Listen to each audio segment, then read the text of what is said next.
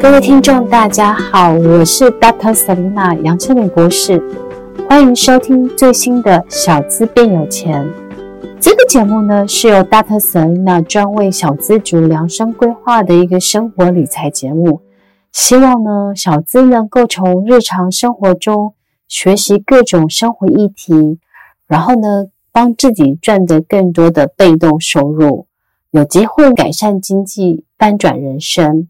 如果你喜欢 Dr. Selina 的小资变有钱，大家可以订阅追踪 Dr. Selina 的小资变有钱 Podcast 这样子。然后呢，有每个礼拜二、礼拜五我们更新的时候，你可以第一手抢先收听我们的最新的一个内容。这个礼拜我们要分享的一个新的主题，这个主题我觉得应该也是许多上班族或是小资族都觉得非常非常重要的一个题目。就是四个谈判技巧，让你说服老板成功加薪。那我想呢，大家做上班族呢，其实除了每个月的领薪水，然后最期待的话，就是每一年呢可以被老板去做加薪这样子。但是呢，有些时候呢，其实可能公司没有赚钱，或是各种理由，公司不一定会年年加薪。所以许多上班族呢，就是。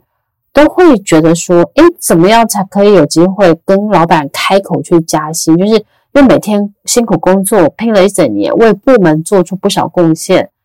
然后想不到在做绩效面谈时，却没有通过加薪的这些要求。所以呢，其实大家很多人就会抱怨老板说，老板不长眼啊，或者老板不公平这样子。但是你知道吗？其实你先别急着抱怨老板不给你加薪，也许很可能是因为你提加薪的方法不够好。所以呢，这一个这一集我们就是要来教大家如何跟老板谈加薪，然后成功的帮自己加到你心目中的一个梦想的一个薪水这样子。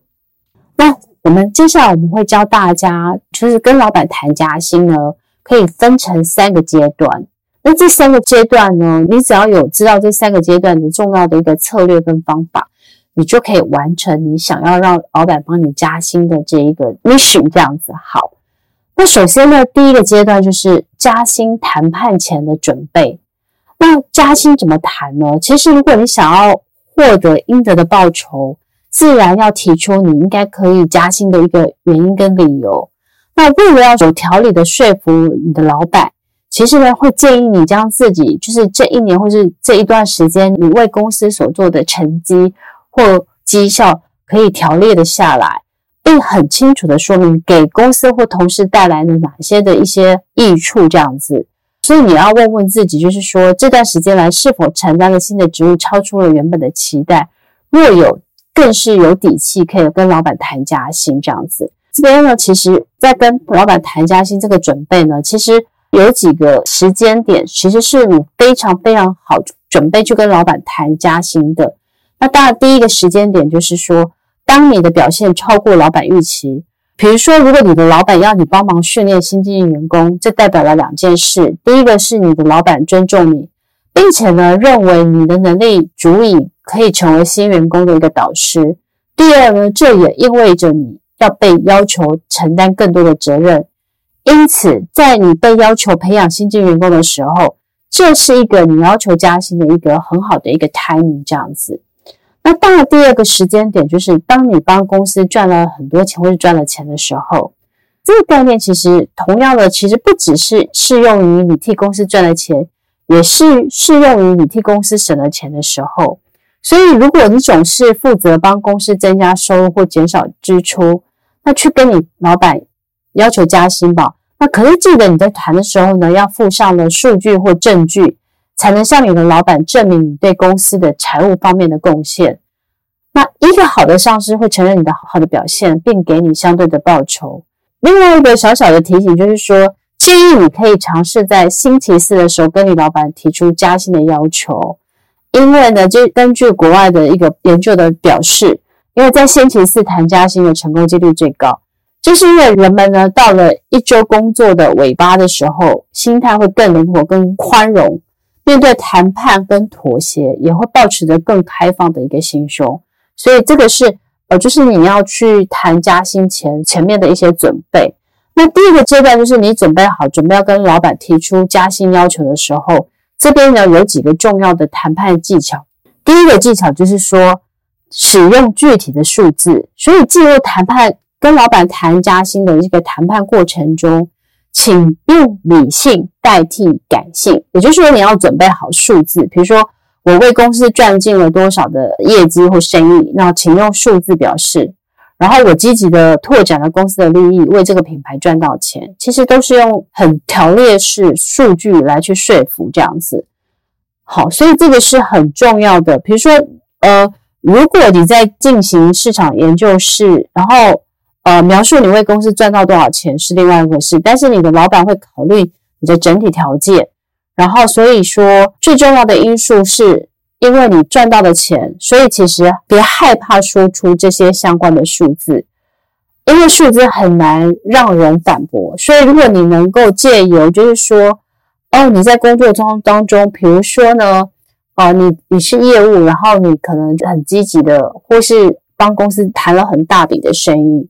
那你就可以把这些东西把它整理下来，这样子。好，所以其实我觉得这个虽然你可能觉得不好意思自夸，但是。数字很难让人反驳。如果你能够向你的老板证明你帮他们赚了多少钱，然后甚至是你赚到的钱多过他们付给你的钱多多少倍，那他们就有充分的理由付给你更多的钱。好，所以这个是我觉得很重要的。第二个呢，就是谈判的技巧。记住，这是一个商务决策。通常我们员工在跟老板谈薪资谈判。其实你要记得，这是一个呃 business to business 这样子，也就是说，他不含尽量不要把私人的恩怨放进去。然后呢，因为其实人们对谈判感到紧张，所以我们其实常常要提醒，就是你要记得，就是我们要用理性的，然后就事论事，避免情绪。因为呢，其实这个很重要的就是说，呃，如果你太过情绪的时候。其实这个过程当中，容易就会有情绪出来。情绪出来的时候，他他可能很容易就是各说各话，然后很容易让谈判破灭这样子。所以我觉得这个也是一个很重要的技巧。那第三个是谈判技巧是自信的态度。其实比起你说什么，更重要的是你提出要求的时候有多么自信。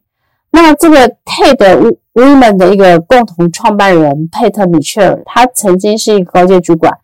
他回想起自己一场失败的一个薪资谈判，表示准备好要加薪、升职或成为董事。不管你有什么目标，你的姿态都必须是我有资格提出这项要求，我是对的。也就是说，你自己要更 confidence，然后更有自信的去面对这些，而不是唯唯诺诺的这样子。因为其实当你越有自信的时候，就你在谈判的过程当中，你会更有说服力这样子。所以我觉得这个谈判技巧很重要，就是。自信的态度。那第四个谈判技巧就是说，你要记得善用行为心理学当中提出的一个定锚的效应。这个定锚的效应很重要，就是说，人在做决策的时候，第一印象中或先前的记忆会影响后续的判断。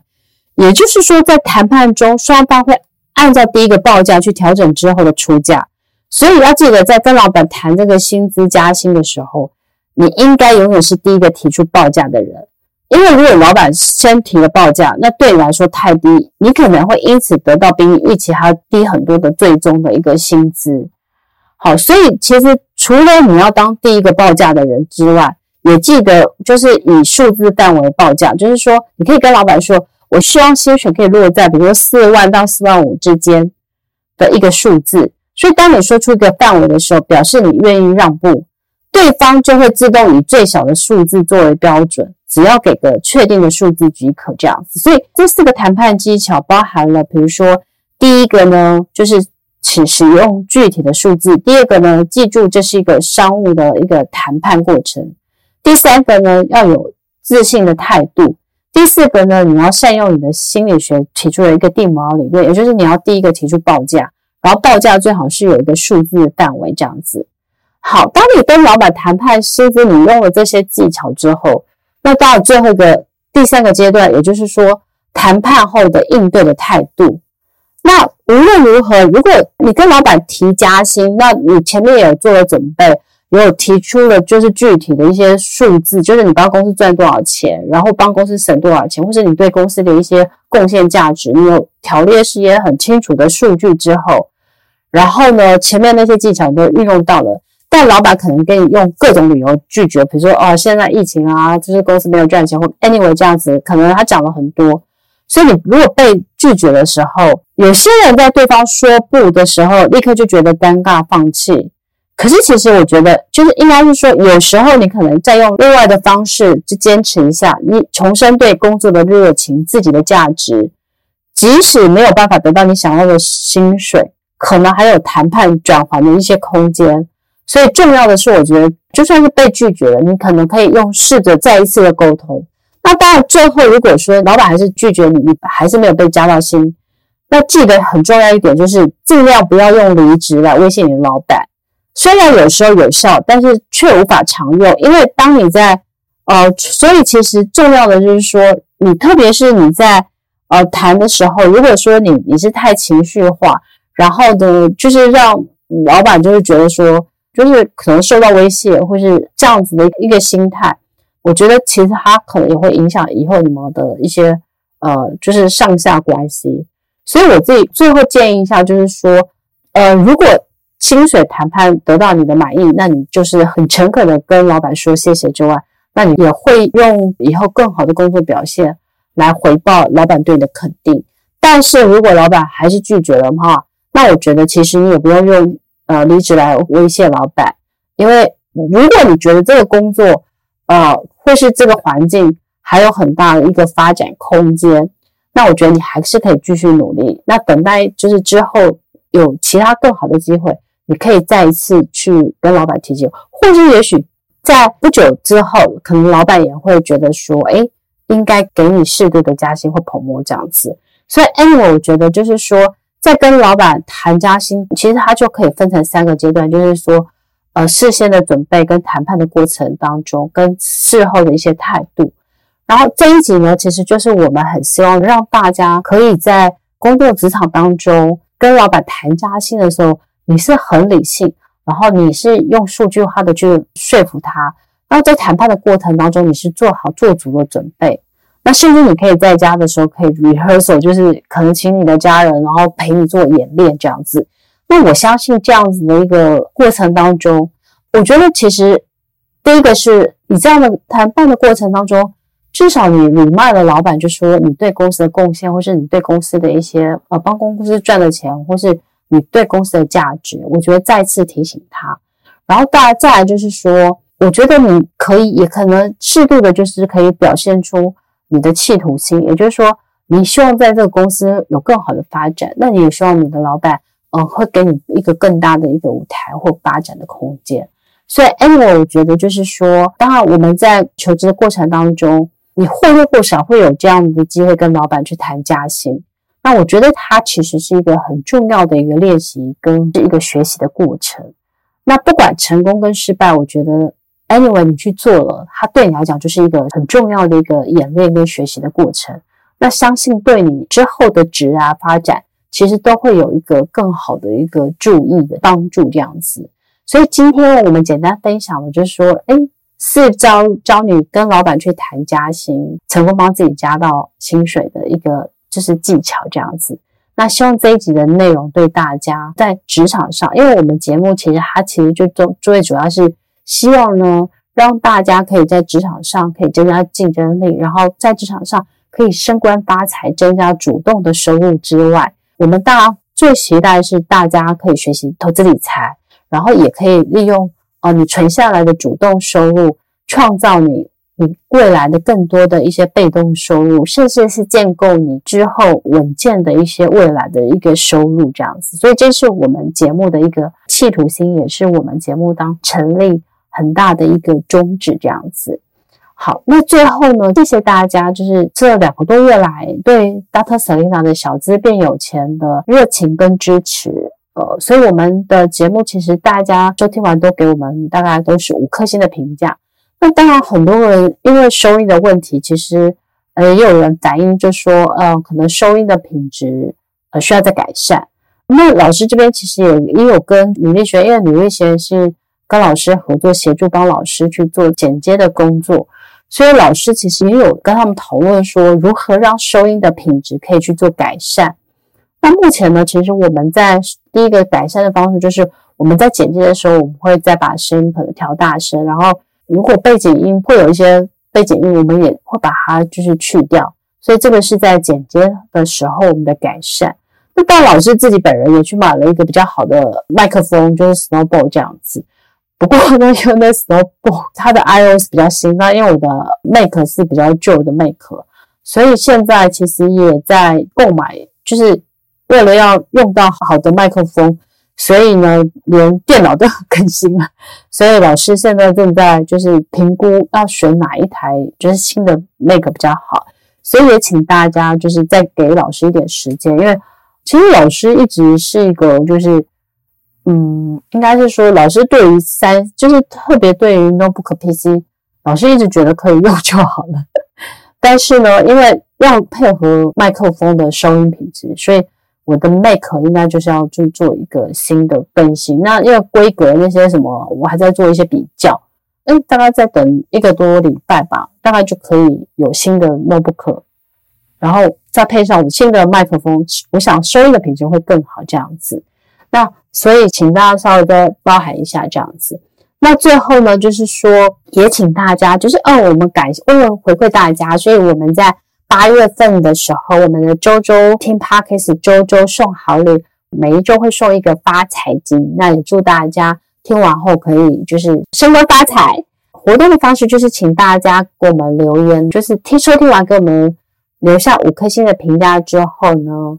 呃，或是留言。就是给我们节目的收听的感想，或是你有什么许愿的题目这样子。那之前很多人许愿，比如中国的 ETF 啊、越南的 ETF 这些，其实我们大家都有做了这样子。好，那所以可以留下收听感想或是许愿都可以，那就可以有机会来抽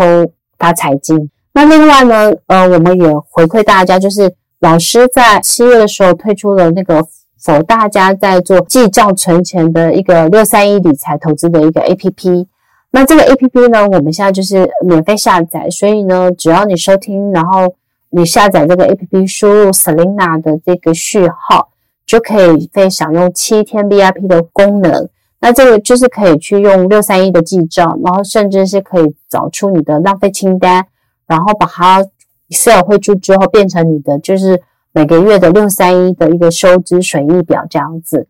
那还有我们这里面的六成是花在食衣住行娱乐上面，你可以记账，然后三成是花在就是储蓄跟投资，一成是用在比如说投资自己跟买保险。那这三层当中的投资清单，我们其实也会把就是热门的定期定额的 ETF 的一个清单跟主题的 ETF 清单，我们都帮大家整理在里面，所以大家也可以看到这些讯息这样子。请大家呢，就是想要变有钱的第一步，就是要先学会理财。理财的话，我觉得最重要是要做财务管理，也就是先决定省钱再花钱，也就是你要先把三成呃存下来，用在储蓄跟投资上面，剩下的六成你才能够花在你的平常日常生活的食衣住行娱乐上面。那用了这个 APP，它其实就是每个礼拜它就会，就比如说你薪水是三万块，然后你的六成是一万八。那每个礼拜是花四千五，那它其实你每个礼拜在超过的时候，它就会提醒你说你超过了四千五百元这样子。所以我觉得无论如何，它其实是可以协助你做很好的财务管理。所以老师还是很希望大家多多下载，多多去使用。好，所以呢，请大家呢继续忠实的收听老师的小资变有钱 Podcast 之外，也要就是多多使用老师的六三一理财投资 APP 这样子。好了，那今天我们的四招跟老板谈加薪的这些成功秘诀呢，我们今天的内容就分享到这边，然后谢谢大家的准时收听，我们下一集节目再见喽，拜拜。